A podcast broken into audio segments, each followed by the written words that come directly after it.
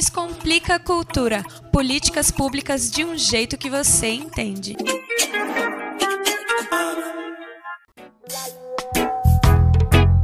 A cultura e o folclore são meus, mas os livros foi você quem escreveu. Quem garante que Palmares se entregou? Quem garante que zumbi você matou? Olá, você que segue sintonizado em 100,9 Rádio Cultura FM. Eu sou Nita Queiroz e ao som da música Palmares 1999 da banda Nat Roots está no ar o Descomplica Cultura, aquela pausa para falar sobre políticas públicas, espaços de cultura, desafios e transformações do setor criativo. Olá, Anitta e ouvintes da Cultura FM. Eu sou Flávia Camarano e hoje o Descomplica Cultura vai abordar uma situação que nas últimas semanas tomou conta do debate nacional sobre patrimônio bibliográfico. A polêmica começou no dia 10 de junho, quando a Fundação Cultural Palmares divulgou na internet o relatório intitulado Retrato do Acervo: Três Décadas de Dominação Marxista na Fundação Cultural Palmares. Em 74 páginas, esse relatório público elaborado pelo Centro Nacional de Informação e Referência da Cultura Negra apresenta um levantamento quantitativo do acervo da Biblioteca Oliveira Silveira e faz uma controversa triagem do material. Coordenado pelo jornalista Marco Frenetti, o diagnóstico do acervo bibliográfico da Fundação Palmares conclui que 95% dos 9.500 títulos disponíveis são livros que desvirtuam a finalidade institucional do órgão. Para entender melhor as implicações deste movimento de censura na biblioteca da Fundação Cultural Palmares, a Rádio Cultura FM entrevistou o historiador Fernando Baldraia. Graduado pela Universidade de São Paulo e pós-doutor pela Universidade de Berlim, Fernando Baldraia ocupa atualmente o cargo de editor de diversidade da editora Companhia das Letras. Ele também é membro da rede de historiadoras e historiadores negros, a organização que reúne pesquisadores, professores e estudantes de universidades e institutos federais, lançou nota repudiando a decisão da presidência da Fundação Cultural Palmares e exigindo respeito e zelo ao acervo da biblioteca da instituição. Vamos ouvir a entrevista. Fernando, é bem recente esse relatório que a Fundação Cultural Palmares é, divulgou, chama Retrato do Acervo: Três Décadas de Dominação Marxista na Fundação Cultural Palmares. Eu queria saber como que você, como historiador e a própria rede de historiadores negros, recebeu esse relatório. Qual foi o impacto de ver esse material sendo divulgado pela Fundação Cultural Palmares Olha, a essa altura do campeonato, a gente não está nem na primeira nem no segundo ano do governo atual. Então, a maneira mais fácil de responder isso você recebe com indignação, com uma certa dose de, mesmo de ira, mas sem surpresa, né? Então, tem um pouco de mais do mesmo nisso. Isso é realmente parte de um, um modus operandi, alguma coisa que não surpreende mais. É de se ficar indignado, mas não surpreso. Fernando, quais são os riscos de uma atitude como essa da Fundação Cultural Palmares? Se é que se pode dizer que tem um lado bom nisso tudo, o lado bom desse tipo de, de relatório é que ele não esconde a que veio, né? Não é um relatório que pretende ter sido um relatório técnico, não é um relatório que pretende ter sido um relatório que quer renovar, atualizar a biblioteca. É um relatório que pode ser lido por seu valor literal. Cria uma fantasia um pouco paranoica, que não é também de maneira nenhuma é, uma peculiaridade do Brasil. Essa tese de que existe um marxismo cultural que está dominando os países do mundo e que junta no mesmo bolo todas as vertentes ideológicas que você possa imaginar isso é uma teoria da conspiração, assim, você vai ter livros e mais livros sobre esse tipo de retórica que é usada pela ultradireita americana, vai ser usado na Hungria, vai ser usado na Polônia, a extrema direita da França faz isso, eu pude ver a extrema direita da Alemanha fazendo isso. Então, quer dizer, nada de novo no front. No limite, eu tendo quase a infantilizar esse tipo de atitude. Se elas não tivessem os desdobramentos práticos que pretendem ter, que é você efetivamente desfalcar, descartar livros que fazem parte de um patrimônio público de uma fundação como a Fundação Palmares, a gente podia dar de ombros para isso. É o prejuízo que a gente pode imaginar para qualquer biblioteca. O relatório, ao pé da letra, diz que 95% dos livros desvirtuam ou não cumprem a missão da Fundação Palmares. É como se chegasse um grupo de iluminados que pega um trabalho feito ao longo de 30 anos e dissesse, olha, está tudo errado, a gente é que sabe como é que isso deve ser. É, não tem o mínimo fundamento, né? Se você pegar o acervo de qualquer biblioteca do mundo, chega um grupo lá e fala, olha, gente, a gente vai descartar metade desse acervo aqui porque está tudo errado, é tão descabido que eu faço uma correlação com, as, com o negacionismo do tipo da Terra é plana. Nesse relatório, Fernando, uma coisa que me chamou a atenção é que eles questionam, inclusive, o nome dado à biblioteca da Fundação Cultural Palmares, né? O fato de ser Biblioteca Oliveira Silveira. Como é que você é, observa é, essa crítica e que tipo de, de leitura a gente pode fazer disso?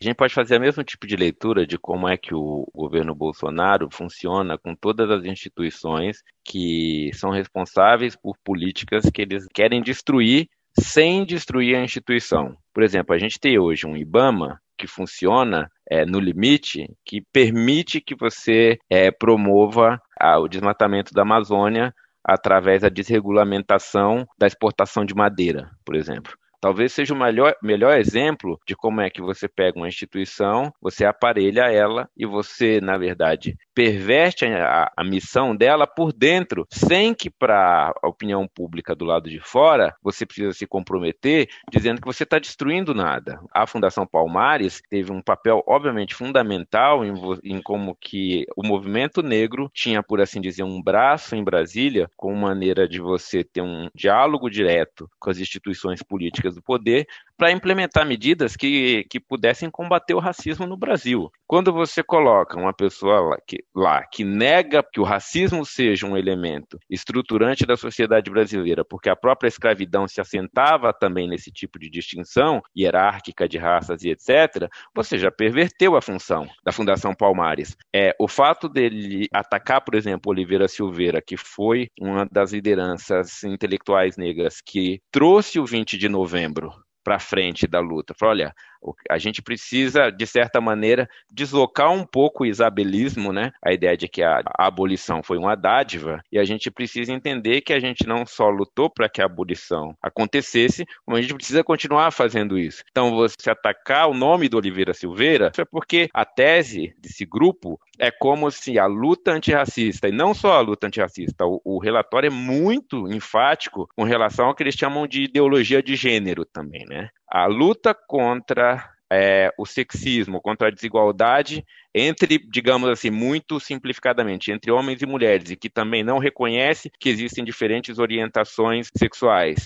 E a, a luta antirracista, na cabeça deles, as novas vestes da luta de classe do marxismo. Você estava falando um pouquinho, Fernando, já a respeito da argumentação, né? Extremamente rasa que embasa esse, esse, relatório. Inclusive, eu separei aqui alguns dos argumentos e eles chamam de inadequados vários livros desse acervo. E eles dizem que são inadequados porque não tratam da temática negra e nem da promoção do negro na sociedade brasileira. E eles dizem também que são livros que não serviriam nem para pesquisas escolares, porque tem um conteúdo extremamente sexualizado. Como é que a gente pode, no debate público, ajudar a desconstruir essa narrativa? a mostrar para a população, traduzir para ela o significado disso que está acontecendo na Palmares? Não é fácil. Talvez seja uma das coisas mais difíceis, porque isso envolve você minar um dos pilares do racismo, não só no Brasil, mas em vários lugares. E ele consiste nessa ideia de que o negro é um tema. As pessoas negras não são tema.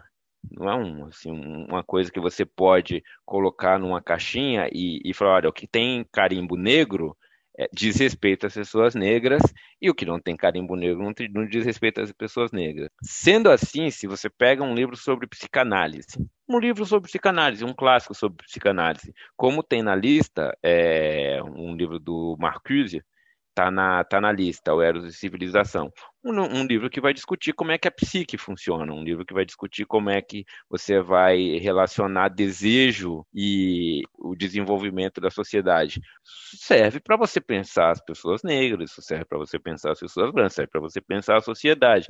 Uma obra que explica, por exemplo, a Revolução Industrial, como é que se deu a industrialização no Brasil, vai explicar como é que foi, por exemplo, se os, se os operários negros foram ou não incorporados ao trabalho, em que momento. Se a gente pensa que o tráfico de escravos ele estruturou, digamos assim, a criação de Brasil, Caribe, Estados Unidos, Colômbia, estava presente em todos os lugares, que é o elemento fundamental que vai fornecer capital para você em um determinado momento, os países que eram as metrópoles, né? Isso não é história negra, isso é história do mundo. E, e é esse, esse é o erro elementar desse tipo de triagem que eles fazem. A gente vai tomar as medidas legais para preservar o, a biblioteca da Fundação Palmares e preservar as coleções, isso é um ponto importante. A coleção, por exemplo, do Clóvis Moura, que foi doada à Fundação Palmares, é, não importa o que tem nela. O, o Clóvis Moura pode ter gibi da Mônica, do Cascão, do Fantasma, sabe assim, panfletos, do que ele quiser no acervo dele, porque isso compõe o, o desenho intelectual de um pensador e ele, como coleção, pro, inclusive para quando você vai fazer um, um estudo de história intelectual. Não há justificativa nem técnica e nem política que justifique em lugar nenhum do mundo você pega, por exemplo, uh, sei lá, um intelectual alemão, o Habermas morre, doa-se a biblioteca desse intelectual para uma instituição pública, a biblioteca vai ficar lá na íntegra, preservada. Fernando Baldraia, quero agradecer muito a sua presença aqui, conversando com os nossos ouvintes da Rádio Cultura FM de Brasília. Eu que agradeço, Nita. Obrigadão. Foi um prazer conversar com você. Essa então foi a entrevista com o historiador Fernando Baldraia. Ele comentou os perigos da decisão da atual presidência da Fundação Cultural Palmares de banir parte do acervo bibliográfico colecionado ao longo de 30 anos pela instituição. Políticos, intelectuais e entidades da sociedade civil têm se mobilizado para tentar reverter a decisão da Fundação Palmares. Além de ações judiciais, o debate público sobre o tema ganhou as redes sociais. Aqui no Distrito Federal, o secretário de Cultura e Economia Criativa, Bartolomeu Rodrigues, enviou ofício ao Ministério do Turismo manifestando interesse em abrigar os títulos da Fundação Palmares na Biblioteca Nacional de Brasília. A Biblioteca Nacional de Brasília está devidamente equipada, preparada, com equipamentos de conservação, de armazenamento desses livros, de higienização, enfim, estamos prontos para receber. É óbvio que o ideal é que ficasse na própria fundação, mas já que foi manifestado o desejo de se desfazer do acervo, então queremos receber. Não podemos é perder essa oportunidade. Nenhum livro pode ser descartado, porque o, o descarte é perder um pouco da nossa história. Nossa memória foi contada por você e é julgada verdadeira como a própria lei. Ao som de mais um trecho da música Palmares 1999 da banda Nat Roots, encerramos esta edição do Descomplica Cultura. Lembrando que todas as edições do Descomplica Cultura também estão disponíveis na internet. Para ouvir, basta acessar o podcast Descomplica Cultura nas plataformas digitais de áudio como Spotify e Google Podcasts. E com esse lembrete, eu, Flávia Camarano, vou me despedindo por aqui. Até a próxima! Obrigada, Flávia, mais uma vez pela companhia. Eu, Nita Queiroz, também fico por aqui e espero vocês no próximo Descomplica Cultura. Descomplica a cultura. Políticas públicas de um jeito que você entende.